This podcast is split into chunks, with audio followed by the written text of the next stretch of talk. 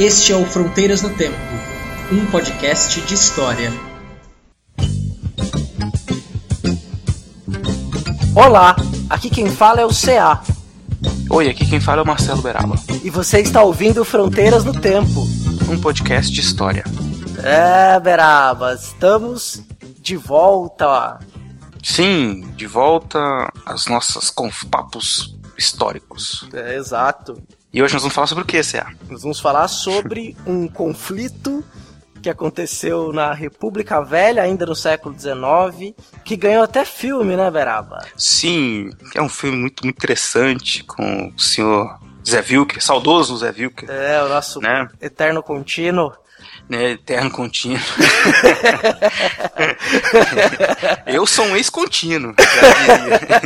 Mas você. Entendeu, entendeu. É, então. verdade. Nós vamos falar, é, peraí. é.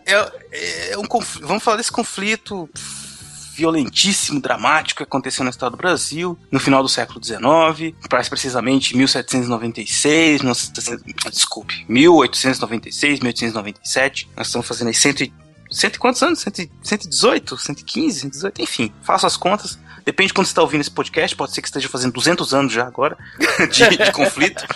E aí relançaram em homenagem póstuma a nossos futuros, como nós, é, como nós somos muito famosos no futuro, isso foi lançado, relançado o podcast em, póstumamente a gente. Mas enfim, isso é outra história. Coisa do futuro. É, aí, então faz. Nós vamos falar desse, desse que aconteceu aí. Começo da República, né? A República brasileira tão cheia de problemas, tão complexa, começou cheia de problemas, complexa, cheia de disputa política, cheia de disse-me-disse, cheia de drama. É, a gente adora drama. É verdade. E vamos falar então, com esse, todo esse preâmbulo, nós vamos Uhum. falar da Guerra de Canudos. Guerra de Canudos, exatamente. Eu não tinha falado no começo que era Guerra de Canudos? Não, nem eu. Ai, isso porque a gente tá gravando a segunda vez, mas tudo bem. É verdade. Mas é. Então, a Guerra de Canudos. e aí você fala isso na sala de aula, os alunos, ah, ficaram com os canudinhos, hahaha. Calma, gente, não tem canudo na guerra, não. Canudo é o nome do lugar lá. Canudos! Canudos, Belo Monte. Belo Monte, exatamente. Canudos. As palavras-chave desse podcast são Canudos, Bahia, República, Belo Monte, Antônio, Antônio Conselheiro, Conselheiro. Moreira César, né? É, exato, Exército. Exército, e é muita, muita palavra-chave, só pode cinco no máximo. A gente já fez o resumo, nosso artigo está caminhando bem, vamos lá. Vamos lá então. E então vamos, César. Ah, sim, lembrando então que as pessoas têm que ouvir o podcast sabendo que ele é mensal, o que mais? É isso, é que a periodicidade dele é, é mensal. Normalmente ele sai final do mês, dia- entre dia 30 e 31. Se atrasar, dia 1 do mês seguinte. Mas o histórico, se você observar bem aí o histórico do podcast, ele sai no final do mês. Final do mês, isso. Então, fique atento ao Facebook, que é o www.facebook.com barra Fronteiras no Tempo. Exato. Curta a nossa página, que aí vocês vão ter acesso a todos aos outros podcasts, os outros seis, que na verdade são sete, é, porque tem um que é parte 1 e parte 2, e esse daqui que você está ouvindo agora. É, na verdade são mais, Beraba. Esse é o episódio 8. Ah, então é nós verdade. temos nove programas. Nove, verdade. Nove, nove arquivos aí que você pode fazer. Tem o episódio 4,5 também, né? Gente- hum, é verdade, quatro e meio. antes do Uma História de Amor e Fúria, a gente prepara as pessoas e, e discute um pouquinho mais sobre raça e racismo no Brasil, né? E faz ali uma Aham. leitura de e-mails mais alongada e amplia até o podcast número 4, né? Por isso a gente chama de Exato, 4,5. Foi um podcast de fim de ano aí, uma gravação em relâmpago. Isso. É, procurem lá, vocês vão ver. Todos tem, todos vocês vão achar coisas interessantes e certeza que vão gostar. né? E aí? Vamos- Então vamos para Vamos ler o feedback dos feedbacks dos- do, do- do episódio anterior. E a gente Uhum. fala também outros meios como você pode nos ouvir. Isso, vamos ver, vamos ler as cartinhas dos nossos ouvintes. Vamos! Sim, senhor. Tem que ter baião e coração pra sofrer e ainda sorrir. Mas o vento leve os anos passam. E água de beber que é bom, cadê você aqui? Mais de quatro anos já não bastam. Esperaremos oito, já que será do mesmo jeito. E o coração que bate canta o sertão. E fala com sotaque pra tentar te conquistar. E bate no peito, sou tempero verde. Pede. Se não quiser ouvir a leitura e comentário de e-mails, basta adiantar o áudio até 17 minutos e 45 segundos. Vamos plantar uma roça de mandioca em Belo Monte? Estamos em mais uma sessão de e-mails do Fronteiras no Tempo. Isso mesmo, Cé. Antes então da gente falar do, de- da Guerra de Canudos, o que aconteceu e o significado disso tudo para a história do Brasil, vamos ver aí o que, que as pessoas, como elas reagiram ao último episódio sobre o mundo do trabalho e algumas pessoas que comentaram também os episódios passados. Mas é importante a gente lembrar as formas de contato, né, Cé? Como é que faz para entrar em contato com a gente? Exato. A primeira forma de contato é pelo nosso site, o fronteirasnotempo.com, que você tem lá no episódio, você pode fazer um comentário no que a gente lê aqui. E também responde para ti lá, a gente pode até dialogar sobre o episódio no próprio site. Você também pode comentar na barra de contatos do site. Tem um formuláriozinho simples lá, você põe seu nome, seu e-mail, né? Se você quiser se identificar com mais detalhes, dizendo quem você é, pra gente saber, né? Também na hora de fazer o feedback por aqui, eh, a gente também recebe. Tem também por e-mail, né, Beraba? Tem por e-mail, então você escreve por e-mail fronteirasnotempo@gmail.com. Temos também o Facebook, que é facebook.com barra fronteiras no tempo. e o mais novo meio de contato que é o Twitter. Pelo... Exato. Exato. Então vocês podem entrar em contato, seguir a gente no Twitter, que é o arroba fronte, temudo, no tempo e só. arroba fronte no tempo. Então Exato. sigam a gente lá que nós vamos sempre estar contando as novidades da nossa vida agitada de historiadores fronteiristas do tempo. É, e, todo, e todas as, as formas de contato vão estar na descrição do post. Exatamente. O que, que nós temos aí então, Cia? É, antes, Beraba, acho que é legal também a gente falar para o nosso ouvinte que se ele gosta de ouvir podcast no celular, pelo iOS nós estamos no, nós estamos no iTunes, que você também pode é, ass- assinar no seu computador, Exatamente. mesmo na plataforma Windows. Tem também alguns aplicativos como o WeCast, né, que agora, se eu não me engano, eles também estão com, com também funcionam, estão compatíveis com o Android. Isso. Tem para iOS e para Android. E o, e o WeCast é legal que você pode ouvindo a gente e pode subir imagens. Uhum. E aí fica todo cheio de imagens o episódio e tal. Seria legal. A gente tá lá no WeCast, mas ninguém fez isso ainda. Tem outros aplicativos, o Podcast Addict, Podcast Republic, né, Podcast, o Pocket Casts, é, enfim, você entrando ali no Google Play, você vai encontrar uma série de opções. Eu particularmente uso o Podcast Addict, enfim, porque é tranquilo, é de graça. é, então, pode- assinar a gente por ali também. Assinar o nosso feed, que tá disponível no site, o endereço. Pra você também receber notificações de novos episódios, alguma coisa que a gente poste por lá também. Curta nossa página no Facebook. Dê, uma, Vamos- dê, dê nota 5 pra gente no iTunes. Exato, a gente, a gente quer aparecer lá na primeira página. Quando procurarem por história, apareceu Fronteiras no Tempo. Isso. Então ajuda a gente aí, se você gosta da gente. Um pouquinho que seja, ajuda aí. É, não esqueça da sua missão, que é divulgar esse podcast para pelo menos três pessoas. Isso. Agradeço as pessoas que já o fizeram, foi perceptível aí na- nos downloads, houve um, um crescimento deles, mas vamos lá, gente. Tá- A gente tem uma meta para alcançar, nós não vamos definir a meta, mas quando a gente alcançar, a gente vai dobrar. Ai, você, acabou de- você acabou de datar o episódio. Quando foi esse episódio? História, né? 2015. Hoje 2015. tô brincando, tô brincando.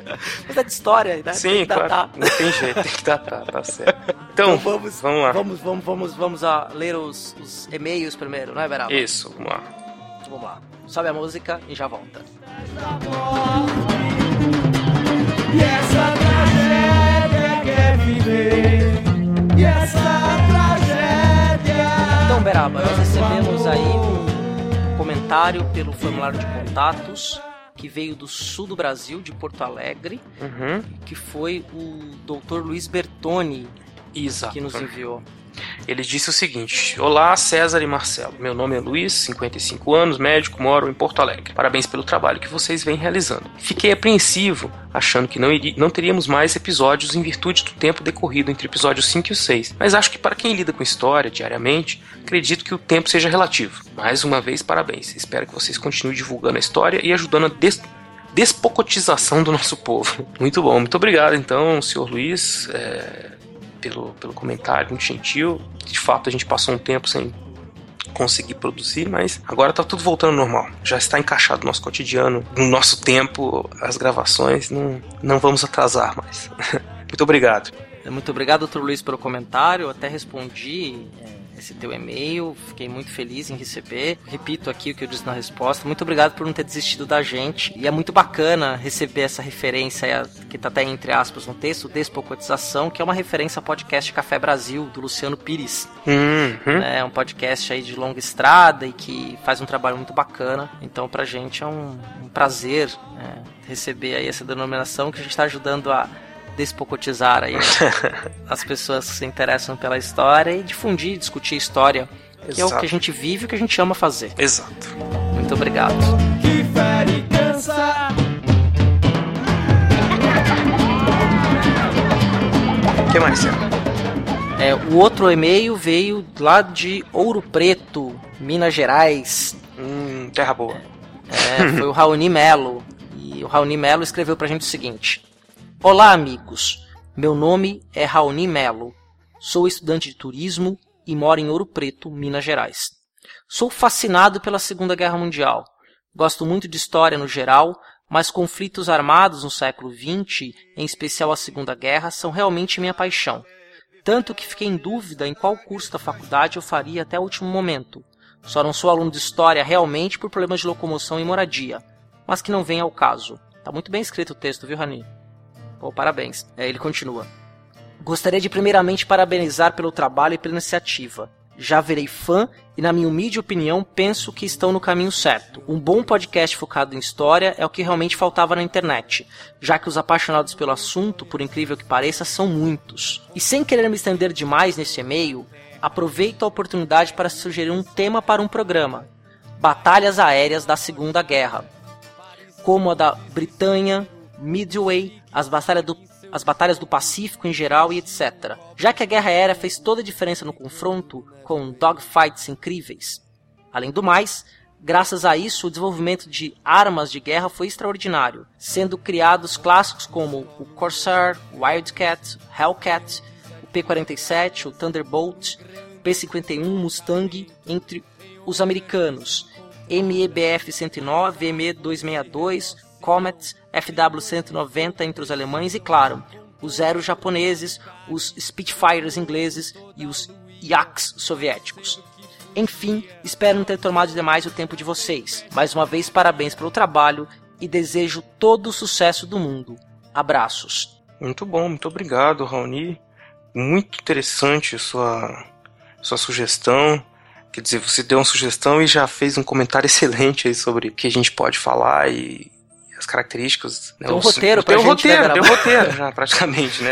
Os, os aviões, enfim, as coisas interessantes. Enfim, gostei muito, cara. Muito, muito obrigado mesmo.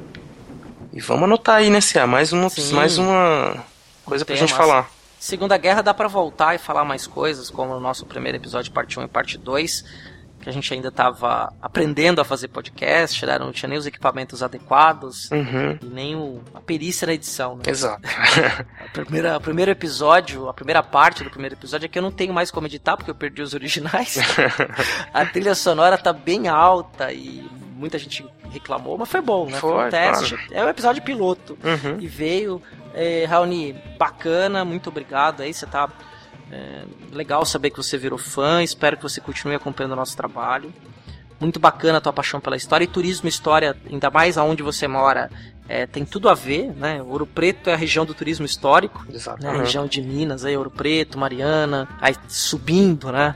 Ao estado tem Diamantina, Tiradentes. Minas tem muitos lugares é, interessantes do ponto de vista histórico. né? Os primeiros núcleos urbanos nacionais são aí, né? Onde você vive? Vila Rica, antiga Vila Rica Ouro Preto é um dos primeiros grandes núcleos urbanos do país. Então, turismo e história, você sendo apaixonado por história, você pode aí atuar em diversas áreas. Raoni, muito obrigado, muito feliz mesmo pelo teu e-mail.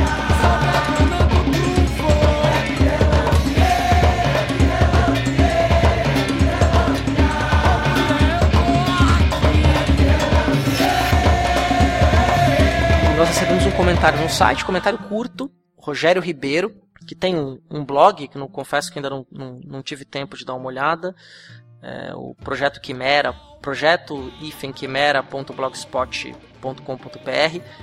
Não conheço, é, vou, prometo que lerei com cuidado, mas vocês podem aí acessar e só entrar no nosso site, clicar no comentário dele que aparece que você consegue chegar no link também. E o Rogério escutou provavelmente o nosso primeiro episódio faz pouco tempo né? E aí ele fez o seguinte comentário: ó. Parabéns pelo programa.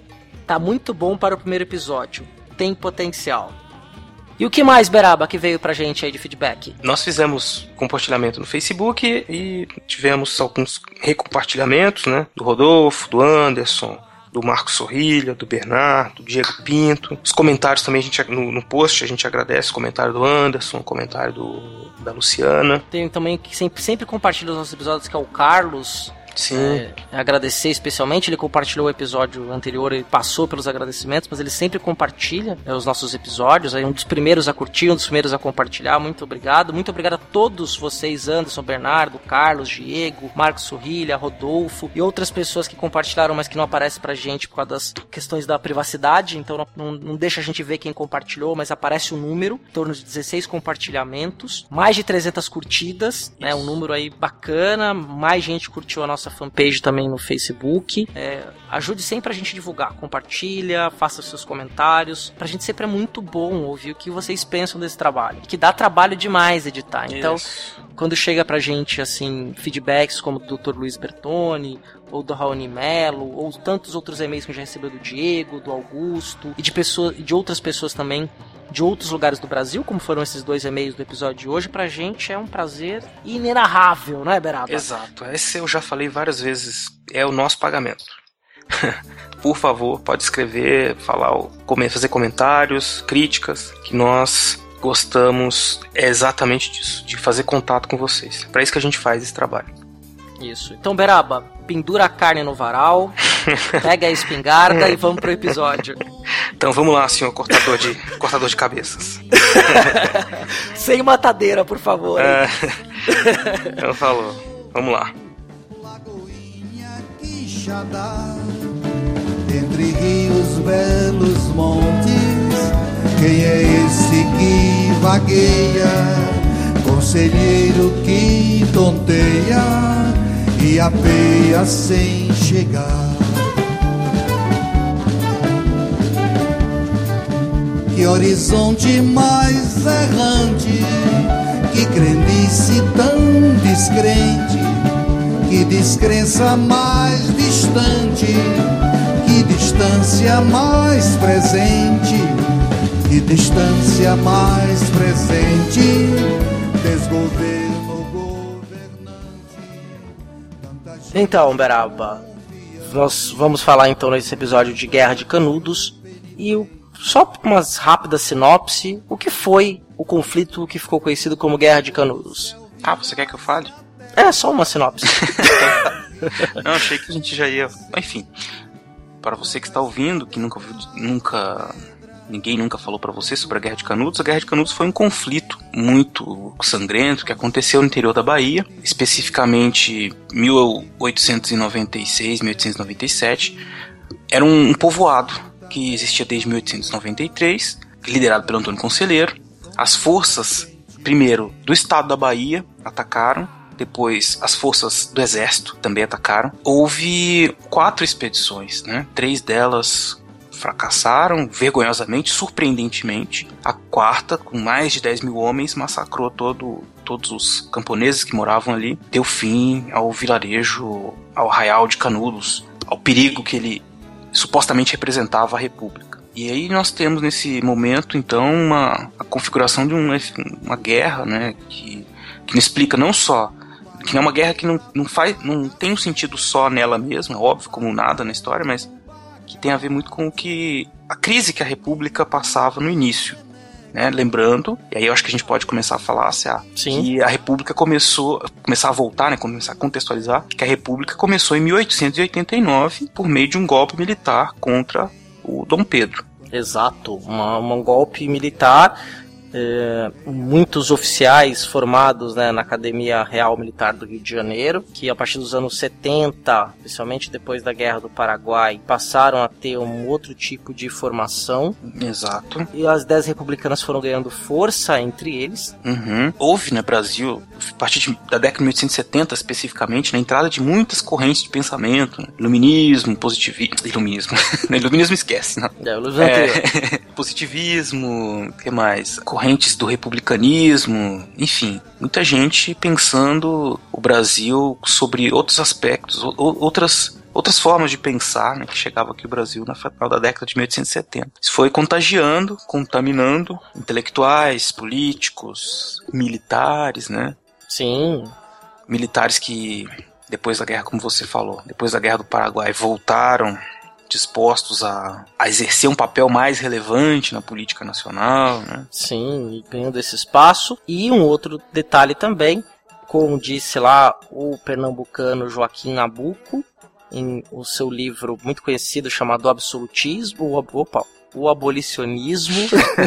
nós estamos nós meio atrapalhados, né? É, abolicionismo, absolutismo. absolutismo, a gente está aí. Tá um, século, um século atrasado. A gente está muito professor de história moderna, né? É, tá, tá. Não, vamos voltar para o século XIX. É, então. Isso, exato. Que tem lá o seu livro O Abolicionismo, um importante ensaio sobre a sociedade e a política no Brasil, especialmente na questão da escravidão. Ele coloca, tem um ponto de vista bem interessante, até mencionei porque é um livro que vale a pena ser lido. Ele começa a dizer conforme o governo monárquico foi sinalizando que ia acabar com a escravidão, as fileiras republicanas foram aumentando. É, por um motivo óbvio, não tão óbvio, quer dizer, mas enfim, mas é que era esperado que nós tínhamos uma grande quantidade da elite política ligada ainda à mão de obra que usava mão de obra escrava, né? Enfim, eles tinham, por mais que a escravidão fosse diminuindo a partir de 1850, havia ainda um grande, grande medo de que a escravidão acabando de uma hora para outra pudesse trazer problemas né, para o Brasil. Eles achavam que o Brasil ia acabar, entrar em crise, enfim, uma coisa horrorosa. Exagero, né? Sim, exagero, claro. um exagero que era denunciado na época, um exagero, mas que pela força política e econômica dessas, dessas pessoas atrasou, ao meu ponto de vista, muitos e muitos anos a, a abolição da escravidão. A pressão do século XIX inteiro foi para que acabasse, mas só no final mesmo, 1888, que ela terminou, que a escravidão terminou por conta dessa pressão desses grupos que eram escravocratas. Exato, exato. E aí você tem nesse contexto é um grupo militar, um grandes proprietários escravos insatisfeitos. Você tinha ali algumas crises aí com a linhagem de sucessão de Dom Pedro II. Tinha problema com a igreja, tinha problema com um monte de gente, né? Não tava feia a situação pro, pro Dom Pedro. Ele era um monarca, foi, né, um monarca equilibrado, por assim dizer, ele sobre lidar com as diferenças políticas. Até porque não eram tão diferentes assim, né? Os liberais e os conservadores, que eram as duas, os dois partidos principais que geriam a república. Só, como eu disse, a partir de 1870 que começaram a surgir outros outras figuras, como os membros do Partido Republicano, que, aos poucos foram ganhando força. Mas ainda entre liberais e conservadores, que desde o segundo reinado todo, desde 1840, eles que tinham mais força. Não eram tão diferentes. Todos eram escravocratas, né? Sim. Isso, isso os unia. Mas eles tinham suas diferenças e o Dom Pedro II habilmente soube fazer com que essas diferenças não atrapalhassem muito seu reinado, o que mantivesse a estabilidade, pelo menos, né, do reinado. Mas isso já no final do século XIX, ele já idoso, né, pronto para a sucessão, e a sucessora era filha dele, a princesa Isabel, casada com o Conde Deu. Né, o Conde uhum. Deu, que é uma figura é, controversa, polêmica na história também, ele é um francês que veio casou com ela e enfim, todo mundo, muita gente desconfiava né, da sua posição. Caso ele se tornasse imperador, marido da imperatriz, né, podia causar uma série de problemas né, para o Brasil. Sim, e, numa das campanhas do Paraguai, por exemplo, ele acabou com a escravidão no Paraguai, né? o Conde é. D, né? O Conde D foi lá e é que se lhe deu, mas é o Conde D. É, Conde né? D. Escreve Conde Deu. É que você é. está dando aula assim, escreve Conde Deu. A molecada é, fica louca. Sempre tem... deu, é, deu o quê, professor? Sempre tem as piadinhas da sem graça dos alunos. Sem né? graça pra caramba. É, e aí é o Conde D, né? O Conde D foi lá e fora as, as outras questões, mas a gente tá muito no Império, né, Veraba? Ah, mas é porque o Império é, É nosso, verdade. cara. É, o Império é. Não sou monarquista. Não, sim. Não sou monarquista. Mas, é mas, legal só, essa só uma reflexão rápida, né? Sim, sim. Não foi só eu que fiz, eu lembro que eu brinquei até em sala de aula essa semana, né? A gente gosta um pouco dessa ideia do real, né? Ah, parece. Esse enobrece a história. É, é, É, bobagem. Nós, nós temos o rei da música, É, o rei do exato. futebol, né? Uhum. O rei dos colchões, o rei das bolas, o rei dos mates. O rei do mate, o rei do cachorro quente. É, rei do- tá, a gente gosta de uma coisa de, de realeza no Brasil. né? Não, não sai da nossa mente nunca. É verdade. Mas enfim, a- a- acabou o momento. A gente pode um dia fazer um só sobre fim da República, fim do Império, início da República. Sim, falar um pouco do Império alguns momentos específicos. Isso, fica claro pro ouvinte que ela se desgastou por conta da, da escravidão, a própria manutenção da escravidão desgastou politicamente a o Império, a, a velhice do Dom Pedro, a inabilidade política de quem ia sucedê-lo, também a questão do ascensão dos militares, que se preocupavam muito com essa, com essa salvação do Brasil, entre aspas, né? A salvação tinham- nacional. a salvação nacional. Eles, eles, depois da Guerra do Paraguai, eles se sentiam salvadores mesmo. assim. Um sentimento, inclusive, que foi de longa duração, por assim dizer, porque eles ficaram ainda até essa ideologia, essa coisa do exército como um agente de proteção e de encaminhamento nacional existiu depois nos anos 20, depois no governo Vargas, depois nos anos 50, na ditadura militar, enfim. Isso permaneceu.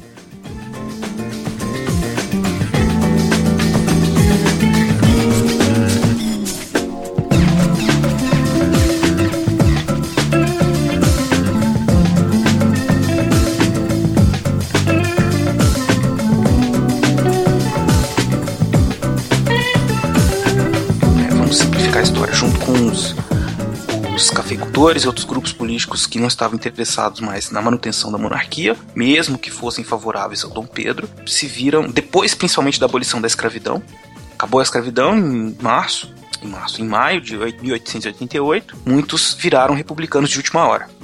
É, Sim. porque eles viam na, na- no ato da princesa Isabel uma traição, apesar de hoje em dia a gente saber que o que ela fez não foi necessariamente uma bondade ou uma, ou uma grande ação altruísta da princesa Isabel, ela foi Humanitária. humanitária e tudo mais, quer dizer. Existiu. Não tô dizendo que ela não fosse uma boa pessoa, não, não interessa isso. Não interessa é que, que ela fosse. De repente ela era abolicionista mesmo. Mas o fato é que tinha uma pressão muito grande, social, política, para que acabasse a escravidão há muito tempo já. Sim. Estava se tornando insustentável. Então ela não tinha o que fazer. Só deram medidas paliativas, Paliativas, né? As leis de ven- ventre livre, sexagenário. Isso, não tinha mais o que fazer. E aí ela assinou a abolição, ex-escravizados eram livres agora, né? E começou um movimento de conspiração que levaria ao, ao fim do Império, que aconte- acabou acontecendo em novembro de 1889, ou seja, um ano e alguns meses depois.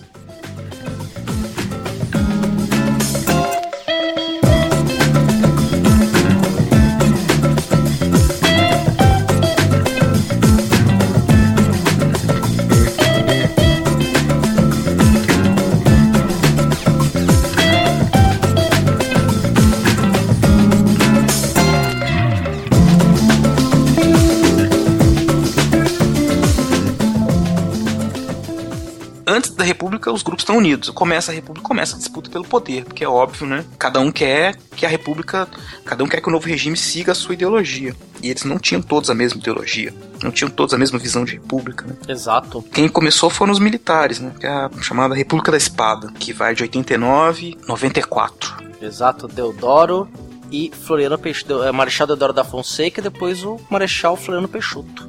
Exatamente. O Deodoro foi indicado, depois foi eleito pelo, pela Congresso? Eh, pelo Congresso, né, indiretamente. Fez a Constituição, reformou o Código Penal. Dentro dessas, dessas discussões todas, tinha uma, uma visão sobre como deveria ser a República Brasileira. A ideia da ordem do progresso, que é a nossa bandeira, né, que é vinda aí do positivismo. Uma ideia de que nós devíamos nos modernizar, nos embranquecer, né, transformar o Brasil num país que fosse um espelho, que espelhasse a civilização europeia, né, que vencesse o atraso. A monarquia para os republicanos e para os novos governantes era o atraso, a escravidão era atraso. Nós precisávamos de uma sociedade moderna que avançasse, que fosse moderna, né?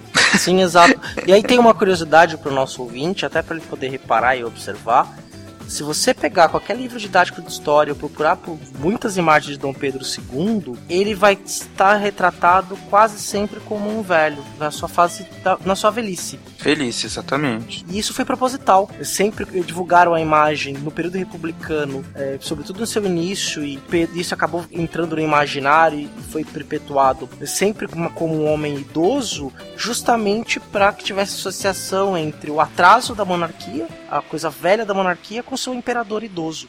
É, e até nem não vai dar tempo de a gente falar tudo, mas eles reformaram todo, usaram inclusive da história, não só da história, mas dos símbolos, o dos o que a gente pode chamar assim de lugares de memória, aquela, aqueles monumentos, comemorações, né? Tudo isso foi criado, o relido para dar sentido para a República, né? O Tiradentes, Sim. o 7, o 7 de setembro. Exato. Tudo isso foi pensado, os símbolos da República foram pensados para que as pessoas vissem naquilo um, um regime legítimo, uma coisa que veio para melhorar o Brasil, né? E o que tinha passado era, era velho, não prestava. Exato. É, até as próprias construções, né? A oponência que tem a, ao prédio da Assembleia no Rio de Janeiro, né? Que é bem É. maior que o desembargo do Passo lá. Exato.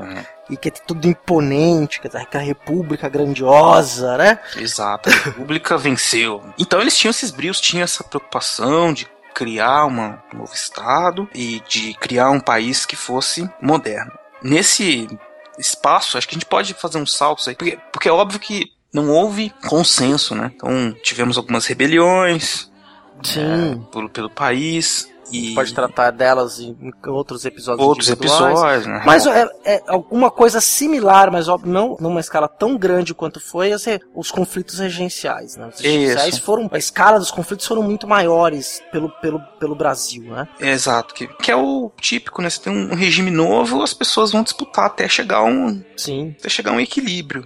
Né? Há uma disputa e houve disputas em várias regiões do país, que inclusive fortaleceram muitos militares, porque eles venceram essas disputas, né? Sim, como aconteceu também no período regencial, né? A Exato. TV A Balaiada, que nós analisamos, falamos dela, um episódio sobre uma história de amor e fúria, que foi um massacre contra populares né, também. né? Não só teve toda uma questão de, de grupos políticos diferentes também, a gente detalha mais lá, ouça, nos ouça, veja o filme, ouça o episódio, e não necessariamente nessa mesma ordem, Aham, mas você teve com conflitos assim, né? Você teve é isso. em Florianópolis, que você esteve recentemente, né, Beraba?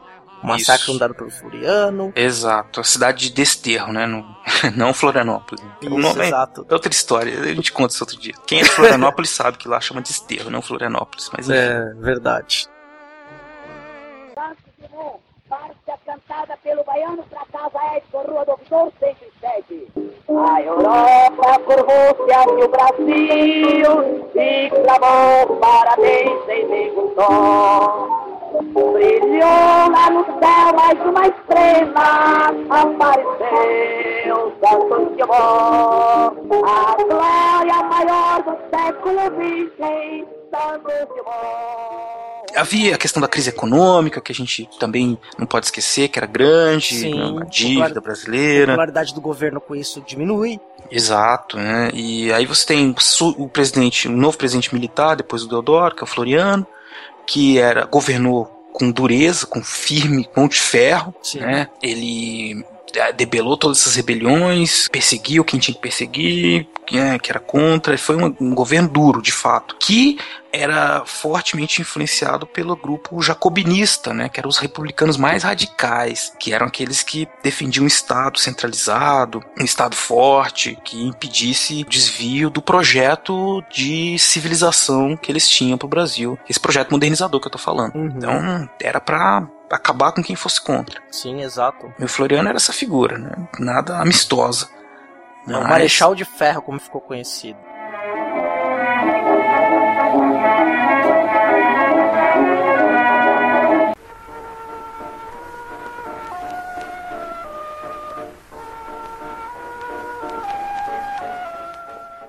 E aí, normalmente governos eh, ditatoriais fazem isso. Foi proibido nesse início da República qualquer tipo de expressão de ideias em pró à monarquia, ao retorno da monarquia. Quer dizer, pessoas que defendiam ou veículos de comunicação que defendiam a monarquia como modelo ideal, de melhor modelo de governo para o Brasil, eles foram perseguidos, fechados e silenciados. É, exatamente. E é inclusive esse medo de que a monarquia, de que houvesse um movimento monarquista obscuro, que fez com que o Canudo se tornasse um, uma ameaça. Por mais que estou me adiantando aqui, mas por mais que fosse isso, para o resto mas... do país, as pessoas, para o resto da opinião pública, por assim dizer, era ameaça monarquista, né? Ameaça monarquista. Mas enfim, eu acho que é, dá para o ouvinte entender que o cenário era instável. Nós tivemos um. ficou um pouco pior, porque em 1894 foi eleito o primeiro presidente civil, o Prudente de Moraes, representando a facção principalmente dos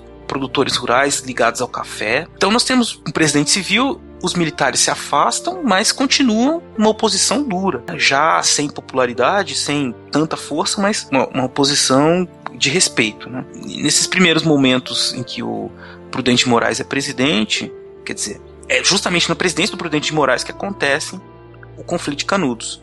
Pensando então nesse contexto, que foi o início da República, muitas rebeliões, o primeiro presidente civil, os militares estão por fora pressionando ou preocupados com esse primeiro presidente civil, né, o que, que ele vai fazer. Enquanto isso, surge esse conflito na Bahia. Um conflito uma, de uns sertanejos pobres, né, cara? Liderados por um cara que também um, sujeito, um indivíduo que também não era nenhum, como é que eu posso Homem dizer? de posses. Né? Não, não era rico, não, não era, era grande um, proprietário. Não era um grande intelectual, um grande revolucionário, alguém que estivesse, é alguém que tem uma vida muito obscura também assim, né? Sim. É quase mítica assim, né, as coisas que falam dele, né? O que, que a gente, que a gente sabe dele, Ceará? Do Antônio Conselheiro que ele é um cearense, nascido em Quirachamubim, é isso? Que isso? Kira Shomubin, isso. Kira Shomubin, e que diz aí o que a gente acha de documentação para ele, que após descobrir uma traição da mulher, ele peregrinou durante mais de 20 anos pelo sertão do Nordeste. Olha que dor de corno eterna, hein? é, e é, é. chega, né? Mas e ele, é, então ele pode ser, ele podia querer ser um, ele era um pregador, né? Sim, e era uma figura muito popular no Nordeste. Ele já, a partir de, de 1877, o Antônio Vicente Mendes Maciel, também conhecido como Antônio Conselheiro, peregrinava pelos sertões, ele é, ajudava as pessoas da região, construção de capelas, né, casas, enfim. E pregava, né? Fazia aquela leitura, aquela pregação que não era necessariamente católica, era um cristianismo popular. Né? Popular. Né? Cristianismo, cristianismo popular. popular. do Nordeste, muito específico, né? Do, Isso. do interior ele, do Nordeste. Ele, ele, não era o único, tem que se dizer, né? Sim. Existiam outros, outros pregadores. Quer dizer, a gente está num contexto de uma região muito pobre, que vivia uma seca vivia momentos de seca sempre, né? Todo momento. Mas naquele período específico, uma seca muito grande. Muito grande. Estavam tão muito empobrecidos, né? Uma crise muito grande. Nesse momento, é compreensível que os pregadores se tornassem figuras populares. Eles trazem para grupos, os grupos fragilizados socialmente, economicamente, um alento, né? Uhum. Olha, o bom Jesus vai vir salvar vocês. Em algum momento o reino dos céus vai vir para vocês que são pobres e tal. Todo esse discurso, evidentemente, que ajuda que as pessoas sejam arregimentadas para seguir esses pregadores. E, enfim, o Antônio Conselheiro faz parte desse desse momento, ele De, cresce é. nesse momento. Devia ter até um Brian lá no meio, né? Os falsos messias, né? é, mas é, mas é. é eu adoro aquela cena da vida de Brian, pra quem não ah, sabe, é. falando do filme do Monty Python, que tal, parece o Brian pregando numa esquina, né? Uhum. E aí, de repente, a câmera vira, tem uns 30 pregadores também pregando lá em Israel, Jerusalém, né? Não, esse filme é um barato. Quem quiser ver. A vida de Brian. A zoação total dessa coisa do messianismo é muito, muito legal, cara. Assim. Porque é o desespero. Pessoas vão atrás dessas salvações essa ideia da própria religiosidade, né? Religiosidade popular, das pessoas terem a sua fé, Exato. rezarem pelos milagres, quererem ver milagres em suas próprias vidas, né? Uhum. Então você tem uma coisa que é extremamente faz parte da vida, do imaginário, é, das vontades, de códigos morais das pessoas que viviam aquilo associada então ao bom nome que o Antônio Conselheiro conquista. Antes dele chegar ao lugar, a sua fama chegava primeiro. Uhum. Como esse homem, o, o bom, bom conselheiro, o bom Jesus, Antônio Conselheiro, Bom Jesus Conselheiro, algumas vezes também ele ficou conhecido né, nas suas aí é, andanças e peregrinações, na qual ele começou a, a regimentar uma série de sertanejos, né, de pessoas que estavam aí passando por muita necessidade com as suas pregações religiosas, que também tinha alguns componentes políticos. Uhum.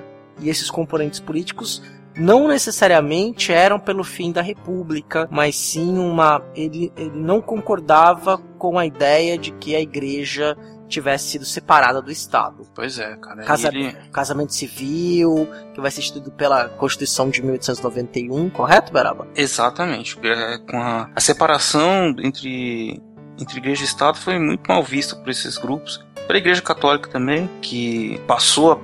Ela.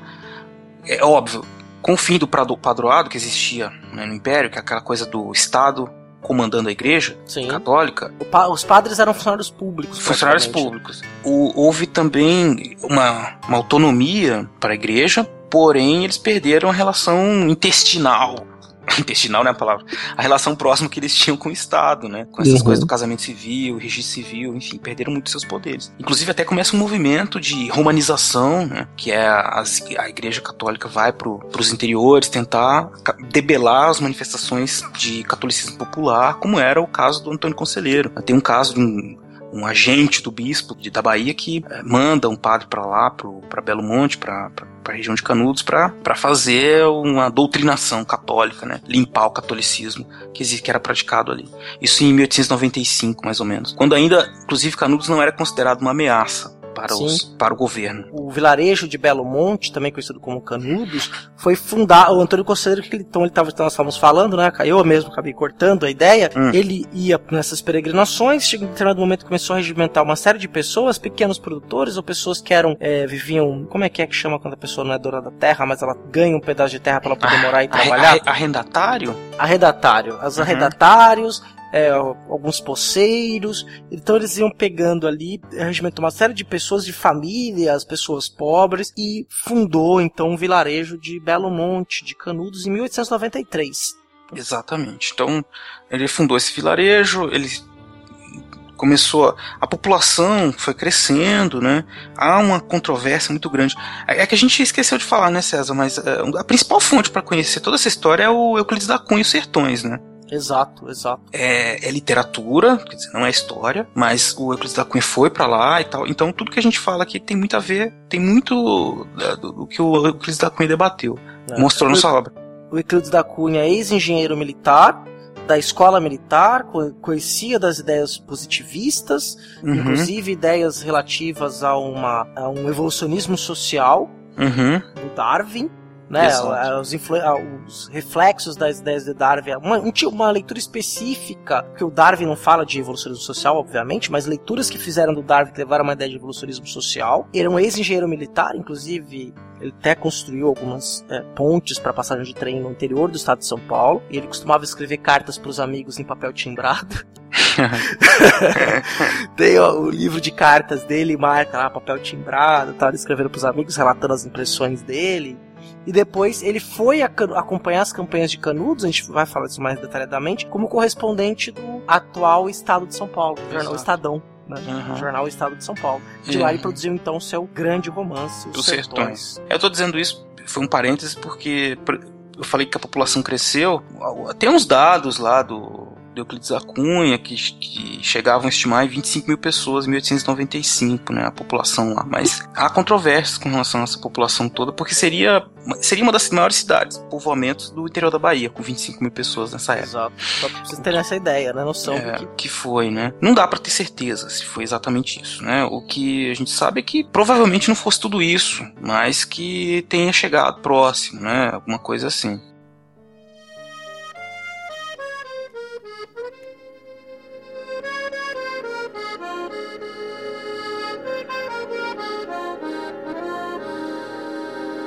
1877, sertão da Bahia. Um homem franzino, de feição fechada, se sobe na cacunda de Monte Santo.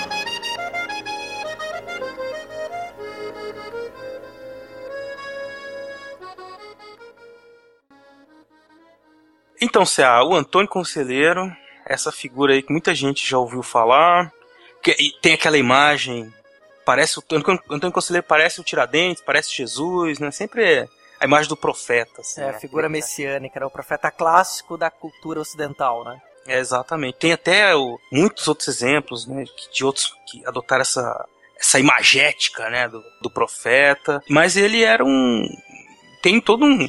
Ninguém sabe exatamente como era a vida dele, né, mas e os escritos que ele deixou também, não se sabe se foi ele, ele mesmo que escreveu. O que não importa tanto, assim, né? Se a gente pensar bem. Sim. Porque se foi atribuído a ele, significa que tem algum sentido ali do que ele pensava, né? É, fica a impressão de que aquela coisa do monarquismo foi muito que, que ele era um grande monarquista foi bem exagerada assim né pela imprensa lá no final do século XIX no momento que a que, que, Canudos começou a virar alguma, alguma coisa, né, cara? Sim, sim. Tem duas coisas nesse sentido, né? Também atribuem ao Antônio Conselheiro a visão de um sebastianista. Ah, é verdade. E para o nosso ouvinte, que o Dom Sebastião foi o rei que morreu um pouquinho antes da União Ibérica, que foi lutar contra os mouros na África, e ele morreu e criou-se uma lenda de que Dom Sebastião voltaria para faz, voltar ao, ao seiscentismo português, que voltaria é. grandiosamente para manter Portugal nas glórias. E aí criou-se o mito, né, do, uhum. Dom, do retorno de Dom Sebastião,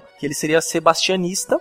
E uma outra coisa que é importante dizer é que o que, que Antônio Conselheiro e o vilarejo de Belo Monte representavam naquele contexto sociopolítico? Sim, é verdade. Nós tínhamos os chamados coronéis, coronelismo, que eram homens proprietários de terra que mantinham uma população pobre sobre o seu cabresto, sobre a sua força, força muitas vezes também que era armada, com seus jagunços. E você tendo um grupo de sertanejos, fundando um vilarejo, montando uma cidade com em torno de 25 mil pessoas, tirando a arrecadação dos outros municípios, né, que foi uma coisa republicana, a questão dos impostos.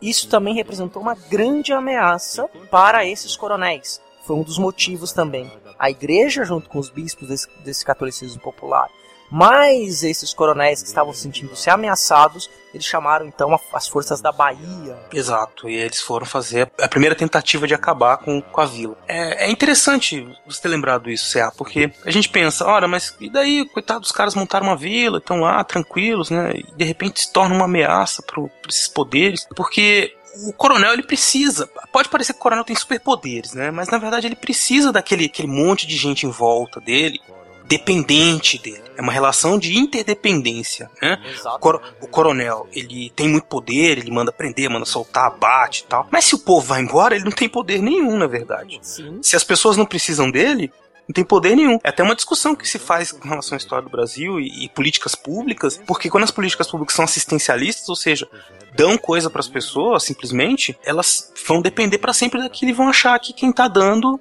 é o, o, o senhorzinho lá, o coronel. Sim, é. claro. Isso que é o problema. E é isso que o, que o coronel fazia. Isso que, na verdade, a gente fazia, inclusive, antes da República já. Exato. Se, se brincar até. Não, se brincar não. Até a colônia, né? Na colônia já era assim, já também. Eu vou até usar uma digressão machadiana.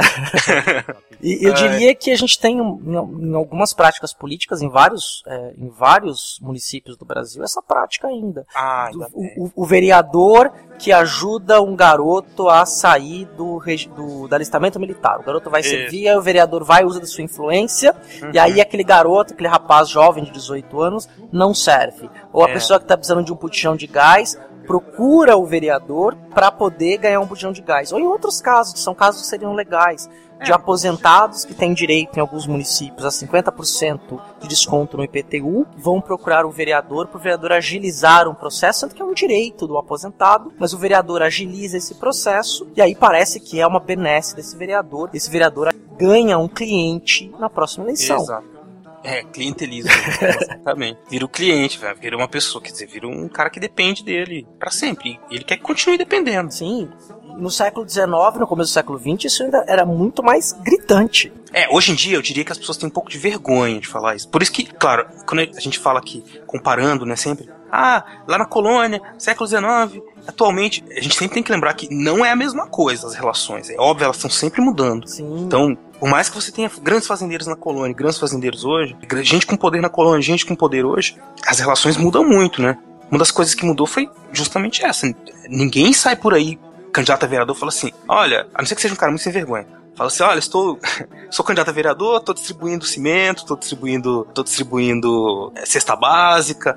Eles têm que fazer, eles não tô dizendo que não fazem, fazem, mas tem vergonha e, e tentam camuflar, né? Tentam... Não é uma coisa que eles põem no jornal assim, doei 200 cesta básica, ganhei 200 votos, porque é, é crime, inclusive. Exato, é isso que eu ia falar, é crime eleitoral, compra de voto. crime eleitoral. Mas lá no século XIX, você, acha, você acha que você ia falar isso, né? Era uma pouca vergonha, era descarado. O famoso voto de cabresto, né?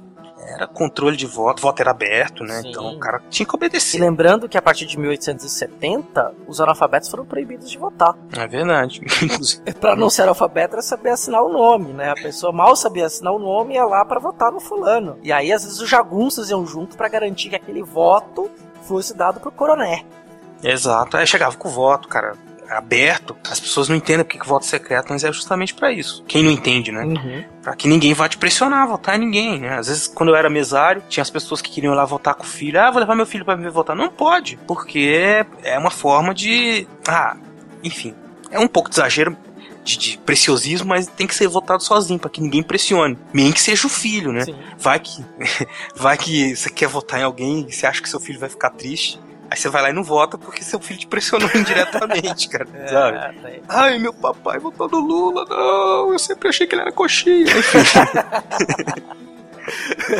Entendeu? Então, assim, é uma coisa que tem que tomar, é, tomar cuidado. E não existia na República, né? Na Primeira República. Sim. Então, moçada que tá ouvindo aí, né? A situação já foi pior. Exato. E até entrar em outra discussão, mas vamos voltar para Canudos. Vamos né? voltar, vamos voltar, voltar para Canudos. Canudos. A digressão, fechando a digressão machadiana. Fechou, pai. Isso, fechou parênteses aí.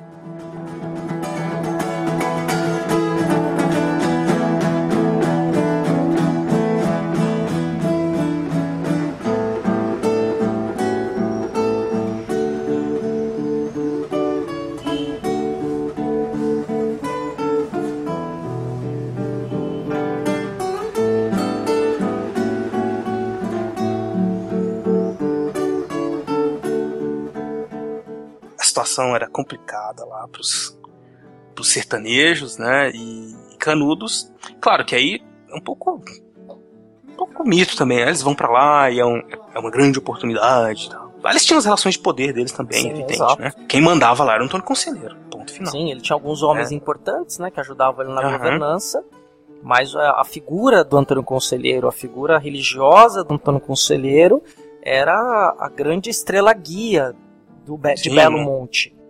Exato, não era utopia lá, não era sociedade, todos iguais, não, enfim. Era, um, era, uma, era uma afronta principalmente para os coronéis. Sim, e aí isso foi transformado a propaganda da República transformou aquilo num grande reduto de monarquistas, grandes inimigos do país. Uhum. E aí começaram, primeiro, né, então foi a questão das forças militares da Bahia, as forças policiais da Bahia, quando chegaram a Canudos, e aí você tem um, um, uma questão do ponto de vista militar, que é a guerrilha. Uhum. Era, os homens de Canudos conheciam muito bem aquele território e utilizaram estratégias de emboscada, de táticas de pequenos ataques pontuais para desmembrar as fileiras das tropas, as tropas tropas iam na questão da guerra tradicional, andando em fileiras, e aí eles vinham de todos os lados, conseguiam quebrar essas fileiras e sair em vantagem, e fizeram uhum. com que essas tropas recuassem. Bem dito, Céu. Não foi simples, quer dizer, as táticas de guerra que eles usaram não foi... Eles foram pegos de surpresa, né? Sim. De certa forma. Sim. Não era uma coisa que eles...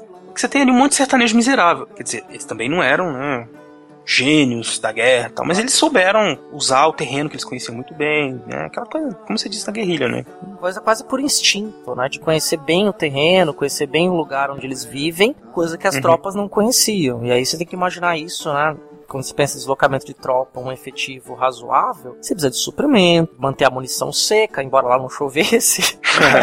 você tem que ter uma organização, toda uma parte logística para deslocar uma tropa. E aí nessa logística que for lutar um tipo de guerra é, mais tradicional, tiro saiu pela culatra. Acharam que ia ser uma coisa fácil e aí acionaram o exército. Essa estrela do sertão anunciar, vem Pedrão com seu búzio guerrear. Essa estrela do sertão a nos guiar. Vem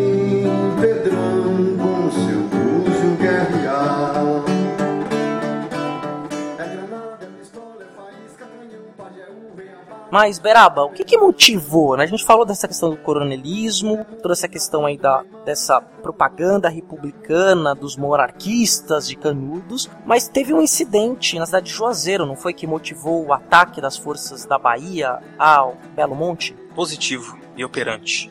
É, nós tivemos.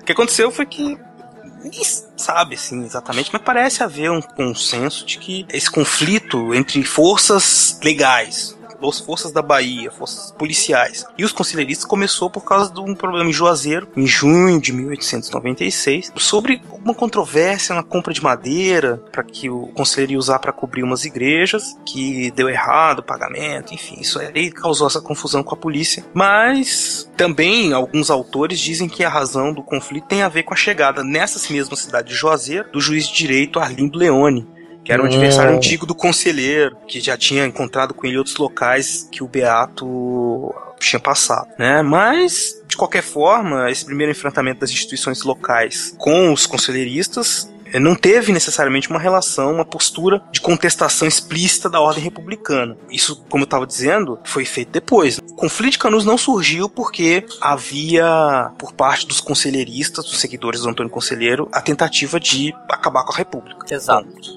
Isso foi depois. Isso foi colocado pela imprensa depois. Para né? justificar justamente a expedição das forças nacionais. Exato. E aí o que, que acontece? Depois desse primeiro conflito da Bahia, que, que as forças baianas atacaram, né? Fizeram uma, uma emboscada que deu errado, né? Um ataque que deu errado, que foram eles foram re, rechaçados pelos conselheiristas, né? Pelos bela, belamontenses. É, no dia 21 de novembro de 1896. 1896, exatamente. E como é que foi isso? Tem mais coisa? O que, que você tem a dizer disso aí? Você... As notícias chegaram, então os conselheiristas armaram a emboscada, foram encontrar os atacantes em Uauá. É isso mesmo? Uauá. Uauá. Uauá. Uauá. E, e depois que, eles, que as tropas da Bahia é, foram rechaçadas com várias baixas, várias perdas, muita gente morreu, os sertanejos ali criaram algumas fortificações ao acesso a Canudos. Justamente naquele ponto de que eles conheciam realmente, nessa tática de guerrilha, conheciam muito bem o terreno. E ali eles montaram, então, essas defesas. Começou uma movimentação nacional para montagem de uma destruição de. Canudos. Né? É, destruição de Canudos, né? É aquilo que eu falei para vocês. Então eles tinham essa preocupação política, né, de mostrar força, tanto o governo como a oposição. A oposição interessada em criticar, né, a, a falta de ação do, do governo federal nessas questões.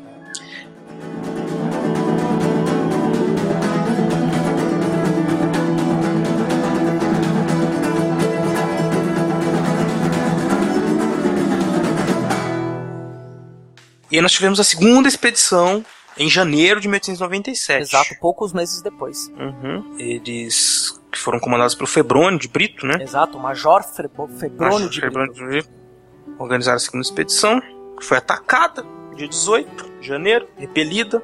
Eles perderam armas, perderam, perderam, enfim. Foi de novo os sertanejos usando essa tática que o Ceará falou, guerrilha e tudo, esses ataques surpresos conseguiram vencer. E aí pegavam as armas e as munições dos soldados mortos ou de emboscados que eles conseguiam então capturar essas armas Ah. e aí foram tendo mais munição e mais formas de lutar. Exatamente. Aí sim a comoção nacional, as pessoas começam a ficar, né, preocupadas, começa a ver a crítica começa a aumentar, o governo começa a mostrar mais força, manda o Moreira César, Exato. que foi que é uma figura central aí nessa história toda, né, Céu? Exato. Moreira César, que era um general é, já conhecido dentro da, da República, ele, tinha, ele é quase um herói, era o coronel, desculpa, Antônio Moreira César. Ele tinha um apelido bem singelo, era o Corta-Cabeças. Uhum. Gente fina, com É, em certeza. outro conflito no sul do país, ele comandou um massacre e cortava a cabeça dos seus inimigos. O foco do- dos governistas era está ganha a batalha, já que o Moreira César vai lá, o Moreira César não vai deixar isso quieto. Então ele foi com em torno de 1.300 homens né, para atacar o Canudos. Uhum. E aí tem uma coisa que é interessante, não só o historiador escreve história, mas gente de outras áreas. Tem um artigo na área de psiquiatria que fala que o Moreira César sofria de ataque epilético. Uhum. E na campanha de Canudos, e tem documentação que relata isso, estava em crise, ele estava sofrendo vários ataques seguidos do outro. Então a estratégia militar inicial dele, que era observar, mandar alguns batedores, ele simplesmente falou: não, vamos para cima. Faca no dente, né, Beraba? Exatamente. E isso não fazia muito sentido, né, com toda a história que ele tinha de ser considerado um, enfim, um general tão valoroso, né? Talvez não fosse também, né? Vai saber. é que o cara era meio babaca mesmo, assim, viu aqueles pobres sertanejos, porque era um bando de sertanejo pobre, Sim, o tanto que foi, fa né? maltra foice, facão, forquilha, espingarda velha, pouca munição. Ele viu aquele povo arel lá, falou, vamos lá, né? Vai fazer o quê? vai ser, vai ser tranquilo, imagina. Entrou de salto alto, perdeu. E aí, pronto, perdeu Moreira César, morreu. Exato. Né? Isso foi uma coisa, uma tragédia. Ninguém tinha como explicar. A derrota leva a comoção por parte da oposição. Né? Exato. Né? As relações entre os grupos políticos que, que, que estavam se degladiando ali no começo da República, dos civis, dos radicais, jacobinos, que se tornou bem pior enfim, ficou em jogo, entrou em jogo depois disso aí a, o destino da República. De certa forma, depois que mataram Moreira César, os conselheiristas assinaram a sentença de morte, porque o Prudente de Moraes, ele, de volta à presidência, já em abril de 1897, né, eu não sei se eu tinha falado antes, mas ele ficou doente nesse período, por alguns meses ele ficou afastado, e ele voltou em abril, com necessidade urgente de conter a oposição, acabar com a farra da oposição, que, né, que estava aproveitando as críticas dos jornais cariocas, porque o presidente era paulista, também tem isso, né? Sim. né? Usando essas críticas todas, criando essa instabilidade política que podia levar a um golpe militar e a deposição do Prudente Moraes. Então ele foi obrigado. Não tinha, não tinha outro jeito a não ser usar de todas as forças possíveis para vencer, acabar, destruir Canudos. Com uma ferocidade, com uma ferocidade muito maior do que aqueles homens, aqueles pobres sertanejos faziam frente, né? Eles não eram uma ameaça tão grande. Acho que a gente tá falando, já falou isso várias vezes, mas a partir da morte de Moreira César, eles aí sim falaram, agora vamos acabar com eles. Por isso que eles massacraram todo mundo.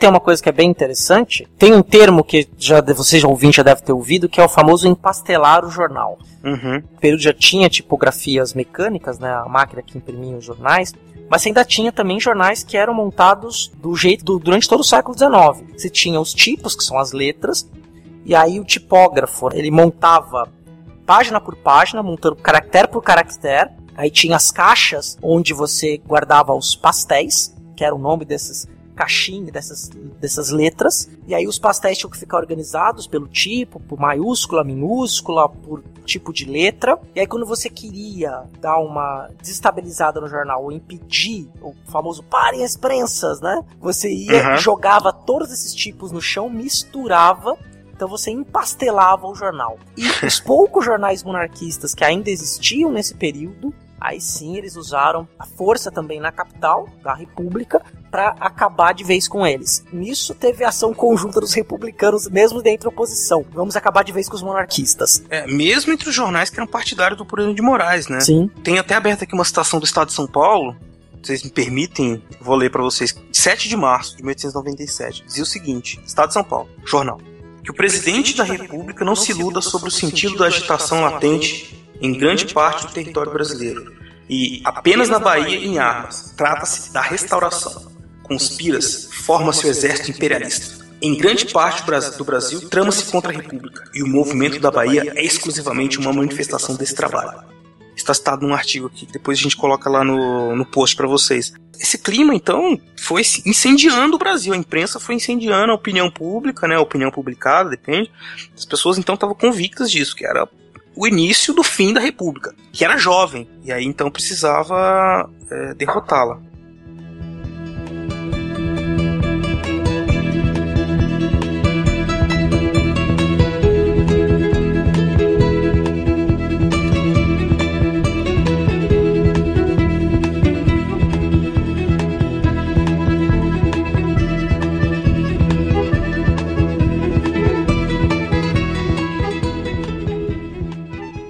Então, Beraba, toda essa repercussão que causou na imprensa e o debate político nessa república ainda que estava engatinhando, uma república não democrática, a gente pode afirmar isso, uma república que estava é, tentando fazer com que os poderes locais, o poder central voltassem a ter uma certa é, um certo equilíbrio, vamos dizer, falar harmonia, mas harmonia não é um bom termo, um certo não. equilíbrio de poder entre eles. E aí teve toda essa repercussão na imprensa tanto na imprensa da, da capital, Rio de Janeiro, quanto em São Paulo, em outros, outros lugares, ataques cada vez mais ferozes a monarquistas, e aí o governo decide organizar uma campanha definitiva na cabeça deles para acabar com Canudos e montar uma grande campanha militar que envolveu até em determinado momento o próprio ministro da guerra do governo Prudente, que era o Marechal Carlos Machado Bittencourt, ministro Isso. da guerra, em determinado momento ele foi. E você tinha pelo menos duas colunas organizadas, uma é, comandada pelo general João da Silva Barbosa e o outro pelo Cláudio do Amaral Savagé. Exato. Só para complementar o que você disse aí, né? É uma república não democrática porque ela era oligárquica, né? Alguns poucos grupos que dominavam o cenário político. Não era uma república então em que havia ampla participação popular, né? Por assim dizer, não Quer dizer, as pessoas até iam pra rua fazer manifestação e tal, mas politicamente quem, quem comandava eram esses grupos hegemônicos, esses grupos com poder dentro dos estados. E essa campanha foi, então, a mais sangrenta. Foi, como eu disse, golpe de misericórdia do governo federal que atacou com muita ferocidade os os conselheiristas, os moradores de Belo Monte, não tanto pelo perigo que eles representavam, mas pelo fato de que eles precisavam se resguardar, precisavam se salvar politicamente dos ataques da oposição feitas no Rio de Janeiro. A oposição usava as derrotas, a humilhação pelo que passaram as tropas, como uma forma de dizer que o governo, o governo federal então não tinha capacidade de proteger o país. Imagina, imagina assim no cenário, dá pra gente imaginar até atualmente, né? Uhum. Você pega o exército que vai atacar um, um, um, grupo de pessoas humildes, sertanejos no sertão e toma uma surra. Não, dá para pensar, é como se a gente fosse, César. Nós dois. Não, nós dois somos pessoas de paz, né? A gente, a gente não briga com ninguém. É. É, mas vamos supor que a gente vai na, no jardim de infância vai. e vai querer pôr moral nos, nos menininhos de jardim de infância e falar, é, gente mesmo, não sei o quê. E eles vão lá e humilham a gente. A gente sai de lá com o rabo entre as pernas. Foi mais é. ou menos isso. É, mas isso dizer, aconteceu, né? Você sabe, né? Aconteceu com o Governator, né? O Arnold Schwarzenegger. Achei que você ia falar que aconteceu. Achei que ia falar que aconteceu com você. Não, um tiro no jardim ido... da infância. Ah, é verdade. É que você tinha ido no jardim de infância e tinha tomado uma humilhada no. é verdade, esse crianças, filme. Cara. Meninos é. têm pênis, meninas têm vagina. essa é a frase do filme, para quem não sabe. É, é, verdade. Enfim, teve essa questão então toda aí que eu nem lembro mais o que eu tava falando, mas é isso. É, o governo tava então atacando com tudo. E 1897 então foi o ano, o ano chave para isso. Que eles fizeram todos, montaram essas duas colunas, foram para cima com metralhadoras, 10 mil homens, quase mais de 10 mil homens, né? Sim. Atacando. Atacando pessoas, né? Com facão, armas velhas, pouca pólvora. Até, e eles resistiram muito, né? Meses e meses ainda. É de abril a de abril de 1897 a outubro, exatamente dia 5 de outubro foi quando o Canudos foi derrotada. E só uma curiosidade, as metralhadoras eram chamadas de matadeiras. Nossa. Por quê, né? é, então essa, essa campanha foi pro sertão uhum. e obviamente que as, a resistência é, em Canudos, ou Belo Monte, mas ficou na história como Canudos, a resistência de Canudos foi é, muito grande e, obviamente, né, que pela diferença numérica, questão de armamento, de provisão, porque organiza-se um cerco, né? Uma hora as pessoas começam a passar fome, uhum. tem dificuldades, tá? chegam as doenças. Então o, o exército conseguiu. Até o próprio Antônio Conselheiro, né? Morreu doente. Uhum. Enfim, Aí tivemos, é claro, todo desenrolar da guerra envolve uma série de mortes, de abusos, de conflitos, situações que a gente nem vai falar muito, que nós estávamos querendo falar um pouco mais sobre o significado da guerra, mais do que. E, e, também de alguns aspectos, né, desses. que envolveram esse conflito no plano político, no plano social, né. Mas o fato é que acabou. É evidente que uma hora ou outra, como disse o César, o Ceará, eles não iam aguentar o cerco foram derrotados em 5 de outubro. No dia 6, eles arrasaram todo o arraial, queimaram tudo. Tinha mais de 5 mil casas, 5 mil construções, queimaram, arrasaram tudo. Prenderam os jagunços, os, soldados do conselheirista, né? Sim. E aí ficaram as estimativas, né? De torno de 25 mil pessoas que teriam morrido. Eu acho, acho bastante, né? É. Não dá pra saber, assim. É muita gente. É uma guerra, ci- é uma guerra, uma guerra. Não é civil porque envolveu o exército, né? Sim. Mas é, é uma coisa complicada, assim, de se imaginar que nós massacramos a população. né? O Estado brasileiro massacrou a população. Exato, e, e tinha uma, uma questão que mesmo as pessoas. Chegou, uma hora que mulheres, crianças, idosos, algumas pessoas foram se rendendo. Aham. E muitas dessas pessoas, segundo dizem, foram executadas. Exato. Prisioneiro de guerra, pessoa subjugada, Aham. e aí o exército foi lá e deu a pena da chamada gravata vermelha, né? Que era ou degolar ou cortar o pescoço pra pessoa sangrar, né? E- Exato. E uma, assass- uma morte sumária, feita pelo Exército Nacional. Pois é, eu acho que, César, tem mais uma coisa que eu queria falar. Até a gente falou dessa coisa toda da guerra aí, mas tem uma, uma questão que depois passa um pouco pela, pela visão que ficou de Canudos para a posteridade, que é a, a ideia que se tinha no final do século XIX início do XX de que aqueles povos do sertão eram inferiores Sim. fisicamente ao, ao povo do. ao, ao resto do, do- da população. Então eles diziam que o Antônio Conselheiro, seus seguidores, muitos eram, eram uma raça, pertencentes a uma raça incompleta, né? Eram miscigenados e aí por isso arremedos de gente. remedo de gente. Então, aí nós temos uma coisa que é importantíssima para entender o significado do, do Canudos, que é, para muita gente era uma guerra da civilização contra a barbárie. Exato. Uma guerra do Brasil moderno contra o Brasil Brasil que não devia existir, que era esse Brasil de gente incapaz, incompleta. É, inclusive é, é engraçado como esses discursos marqueiam a realidade, né? Porque na verdade eles ficam com aquela ideia de que eles são superiores e tomaram e perderam qu- quatro vezes, foram humilhados três vezes, né? Sim. Na quarta ainda demoraram muito para vencer essa, isso que eles consideravam uma raça incompleta. Mas o próprio Euclides da Cunha, no livro dele, o tom geral é, é muito esse também, né? De que o Antônio Conselheiro é um de que eles são isso, né? Gente, ai, o atraso, o Brasil do atraso sendo aqui cultivado. Nós não, isso não, não poderia existir mais no Brasil, né? É Exato. A modernidade tem que chegar nesses locais. E é isso que eu tinha falado lá no começo do, do episódio sobre a questão do Darwin, da- das ideias do darwinismo social que estavam tão presentes nos textos de Euclides, né? Tá no texto do Euclides, né? De considerar que a humanidade eram de raças diferentes, Aham. né? E que as raças superiores deveriam levar então a, a civilização para esses outros povos inferiores. Exato. Isso estava acontecendo em vários lugares do mundo, na África especialmente. Nesse mesmo período, em 1897, as colônias europeias se expandindo na África. E aí, no Brasil, você tinha até a ideia do branqueamento, a gente falou um pouco disso no Raça e Racismo no Brasil.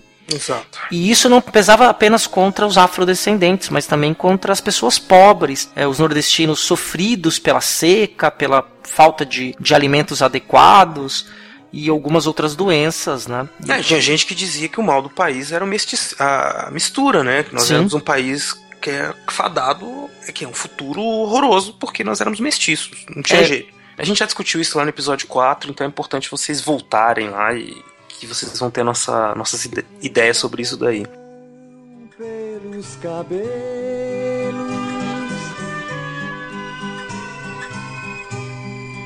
Puxa caminho de degredo. Tem paciência, Teresa. Esse mundo é um engano. Tem paciência, Teresa.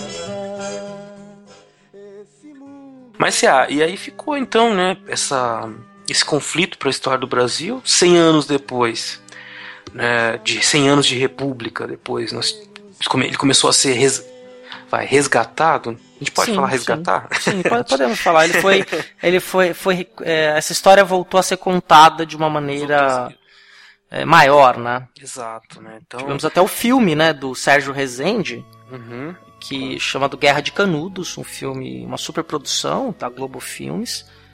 Tem ele completo no, no YouTube. Sim, ele é completo, é um filme nacional, como eu tinha dito lá no começo, quem, quem faz Antônio Conselheiro é o Zé Wilker, mas tem o, o Paulo Betti, a Cláudia Abreu. E aí eu lembrei do Paulo Betti uma coisa que a gente não falou, que é uma cena bem icônica de Canudos, e que o filme do, do Sérgio Rezende resgata. Hum. Quando as tropas, na- é, do, do- as tropas do exército invadiram Canudos, tinha uma última trincheira que tinham, é, se não me engano, três, três homens e uma criança e que lutaram até o final, até eles serem mortos. Mas eles ficaram lá lutando, atirando, não se renderam de forma alguma. Talvez o Abeguar tava lá, né? Quem não entendeu a referência, então tem que ouvir também outro episódio, que é o episódio 5, né? Cinco, História- isso. Isso, exato. que foi lançado em janeiro. Pode ser que isso tenha acontecido, pode ser que não, mas o fato é que foi uma defesa bastante brava, né, dos homens de Canudos. Quer dizer, imagina-se que passa pela cabeça desses homens ali, quer dizer, eles viviam, estavam vivendo uma vida normal e são atacados todo momento por, pelo Estado, né, o Estado Quer dizer, eles não pensavam assim, é o Estado que tá vindo atacar, né? É difícil saber o que eles pensavam. Mas é uma situação que. por a qual eles não estavam muito acostumados, né? Eles tinham uma. viviam a sua vida ali, o seu cotidiano, e de repente tem que defender a sua. o seu modo de vida, o seu território, enfim, defender a própria vida, né? Contra um Estado que ainda não estava muito preocupado com a população de maneira geral, não era um Estado que fazia políticas públicas pro, sociais. Sim. né? sim. É, ele era usado, o Estado era controlado pela elite e administrado segundo seus interesses. Então era o que, que ele que, que ele fazia? Preocupava com a economia, com, com manutenção da ordem, né? essas coisas Sim, todas. basta ver que menos de 10 anos depois você teve um conflito social na cidade do Rio de Janeiro imenso, né? Que foi Exato. a revolta da vacina, que a gente pode depois até fazer, quem sabe faz um episódio sobre ela. Aham. E a revolta da vacina tá nesse plano, mesmo, mesmo plano de social, que era de uma higienização, um sanitarismo que era social também, para limpar e tirar as pessoas pobres do caminho, né? É, no caso é pior porque era no Rio de Janeiro, né? Que é a Uhum. vitrine do, do Brasil. Lá no interior acabou aparecendo muito por conta disso, por conta dessas disputas políticas no interior da Bahia, né? Depois, nível nacional, elas acabaram levando a todo esse conflito de grande magnitude. Mas, claro, então tem essas causas que são políticas, causas que são locais, tem a questão também do- da separação entre igreja e Estado, que dizem, né? Isso eu já não tenho certeza, isso motivava um pouco o Antônio Conselheiro, né? Aquele ressentimento de, de falar contra a República, mas hum, também isso não é. Não se sabe quanto disso foi colocado na boca do, do Antônio Conselheiro, quanto ele falou mesmo. Sim. Né? E o impacto que definitivamente teria dentro do, do, país, né? Esse É. seria um, pouco, um grupo de pessoas vivendo num vilarejo e um líder religioso falando que era contra o casamento civil e contra é, a separação do Estado e da Igreja, se eles iam. né, é, é, qualquer- praticamente assim, eu acho que é pouco provável que houvesse de fato uma intenção de derrubar a República É, ou, ou derrubar qualquer governo. Aquelas pessoas queriam viver as suas vidas. Sim, elas estavam ali, tanto que o estupim do, do, do de tudo foi questão de compra, de comércio contra cidades, enfim, disputas políticas locais ali. Então, Sim. difícil, difícil, né? Com certeza a República tinha outros problemas, esses problemas, a, a solução passou por eh, eliminar Canudos, que não tinha nada a ver com a história. Pagaram o pato, foram o bode expiatório. Sim. O que não quer dizer também que isso acabou com todos os problemas da República, né? A- Claro que não. se a gente fosse entrar. Não, for entrar nas questões políticas da República Velha, que é de vai, ainda vai até 1930, né? Começou em 1890, e- 1889 até 1930. Essas disputas dentro internas, dentro dos partidos, partidos dentro dos estados, né? E as disputas para as eleições para presidente, que levaram à configuração até daquele famoso acordo que é não é um acordo escrito, né, mas é a política do café com leite, né, das, nas decisões mineiras e paulistas para a escolha dos candidatos a presidentes, a influência desses estados. É, isso tudo foi cercado de crise, pós-crise, pós-crise. É, foi, um, foi bastante complicado, principalmente por ser uma, um momento político de domínio de poucas pessoas. né. As outras pessoas que não estavam no domínio, evidentemente que reagiram, então a gente teve muitas outras crises durante a República Velha. Sim, fora, as- fora os vários movimentos que aconteceram entre os próprios militares, né, os, ah, os marinheiros, os 10 do Forte de Copacabana. Sim, sim. É muita história ainda. É, Canudos foi um desses momentos de crise da É, o contestado também. contestado. Ah, começou com a Revolução Federalista, foi Canudos, contestado, é, revolta chibata, dos movimentos operários que crescem a partir das décadas de 10, né? E aí tem greve em São Paulo, greve no Rio, greve em outros estados. Nós temos depois o, o tenentismo, enfim, isso lá nos anos 20. Até- Sim. Até a década de 1930, esses grupos estão se degladiando e há um clima bem complicado de, de estabilidade, de instabilidade para a República.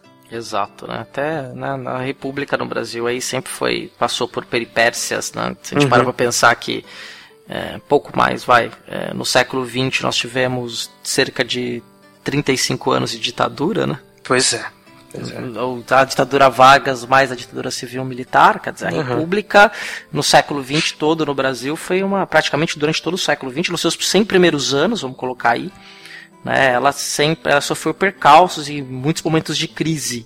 Uhum. Mas neste momento em específico da Guerra de Canudos, essa população, como o próprio Beraba disse, pagou o pato Exato. pelos problemas que não tinham a ver com elas, mas sim que eram problemas regionais, problemas de disputas de poder.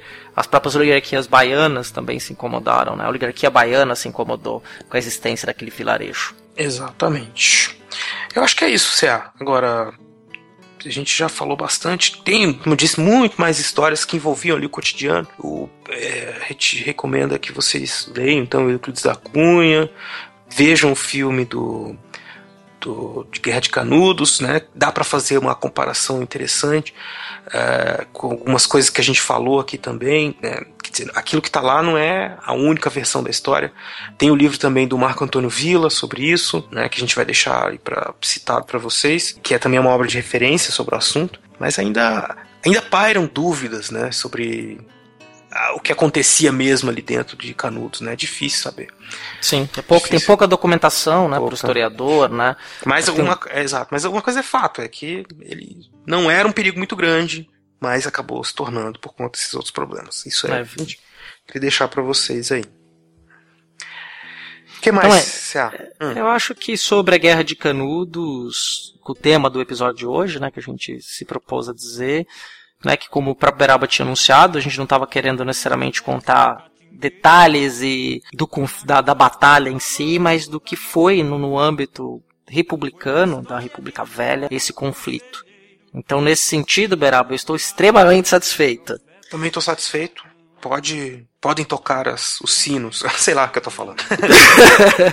É, Toquem os sinos da divulgação desse Isso, podcast. exato. Divulguem para os amigos, para os conhecidos, comentem para outras pessoas, ponham links do nosso do episódio em sites que, você, que tratam sobre história que vocês acham legal. Se você tem um site sobre história, faz um review nosso aí, entre em contato com a gente, vamos sempre trocar figurinha. Isso, é sempre bom conversar sobre história com todo mundo que está interessado, todo mundo que quiser divulgar, conversar, quer conversar com a gente, estamos à disposição aí. Então é isso, Beraba. Então nos encontramos aí no, no próximo mês. O episódio está sendo agora no final do mês de agosto. O próximo sai no final do mês de setembro. Muito bem, então aguardaremos ansiosamente os próximos episódios.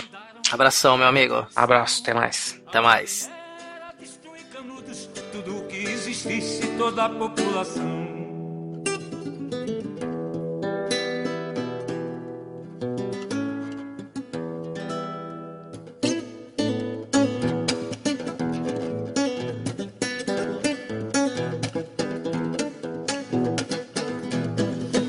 Abade Pajeú, Chico Ema, Cambada sai da toca, é hora do tiratema.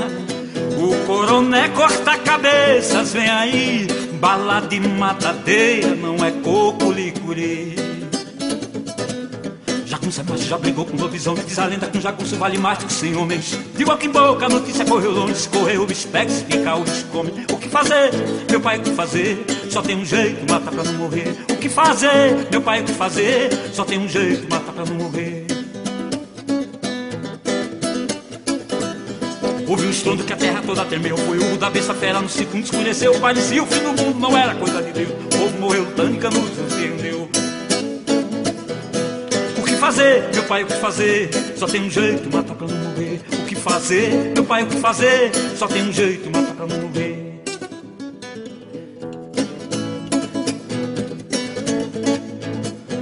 João Abade, Pajeú, Chico Ema, Cambada sai da toca, é hora de tiratema. O coroné corta cabeças, vem aí, bala de matadeira, não é pouco é macho, já brigou com lobisomem, diz a lenda que um jagunço vale mais do que cem homens. De boca em boca, a notícia correu longe, se correu o bicho pega, se ficar o bicho come. O que fazer, meu pai, o que fazer? Só tem um jeito, mata pra não morrer. O que fazer, meu pai, o que fazer? Só tem um jeito, mata pra não morrer. Houve um estrondo que a terra toda tremeu. Foi o urro da besta fera no segundo escureceu. Parecia o fim do mundo, não era coisa de Deus. O povo morreu lutando